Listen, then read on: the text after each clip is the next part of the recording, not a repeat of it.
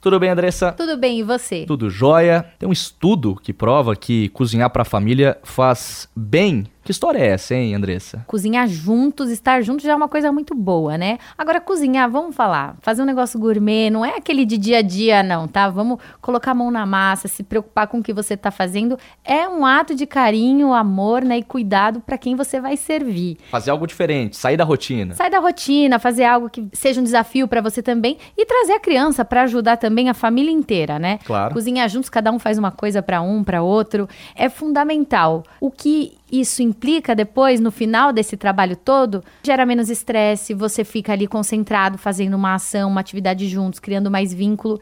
E o melhor de tudo é que depois que tudo ficar pronto, vai todo mundo à mesa juntos, porque hoje tá faltando aquele tempo, né, para almoçar ou jantar todo mundo junto. Então isso é o melhor de tudo. E a criança pode ajudar a fazer a comida e depois ajudar a lavar a louça também. A lavar a louça sempre é uma boa ajuda.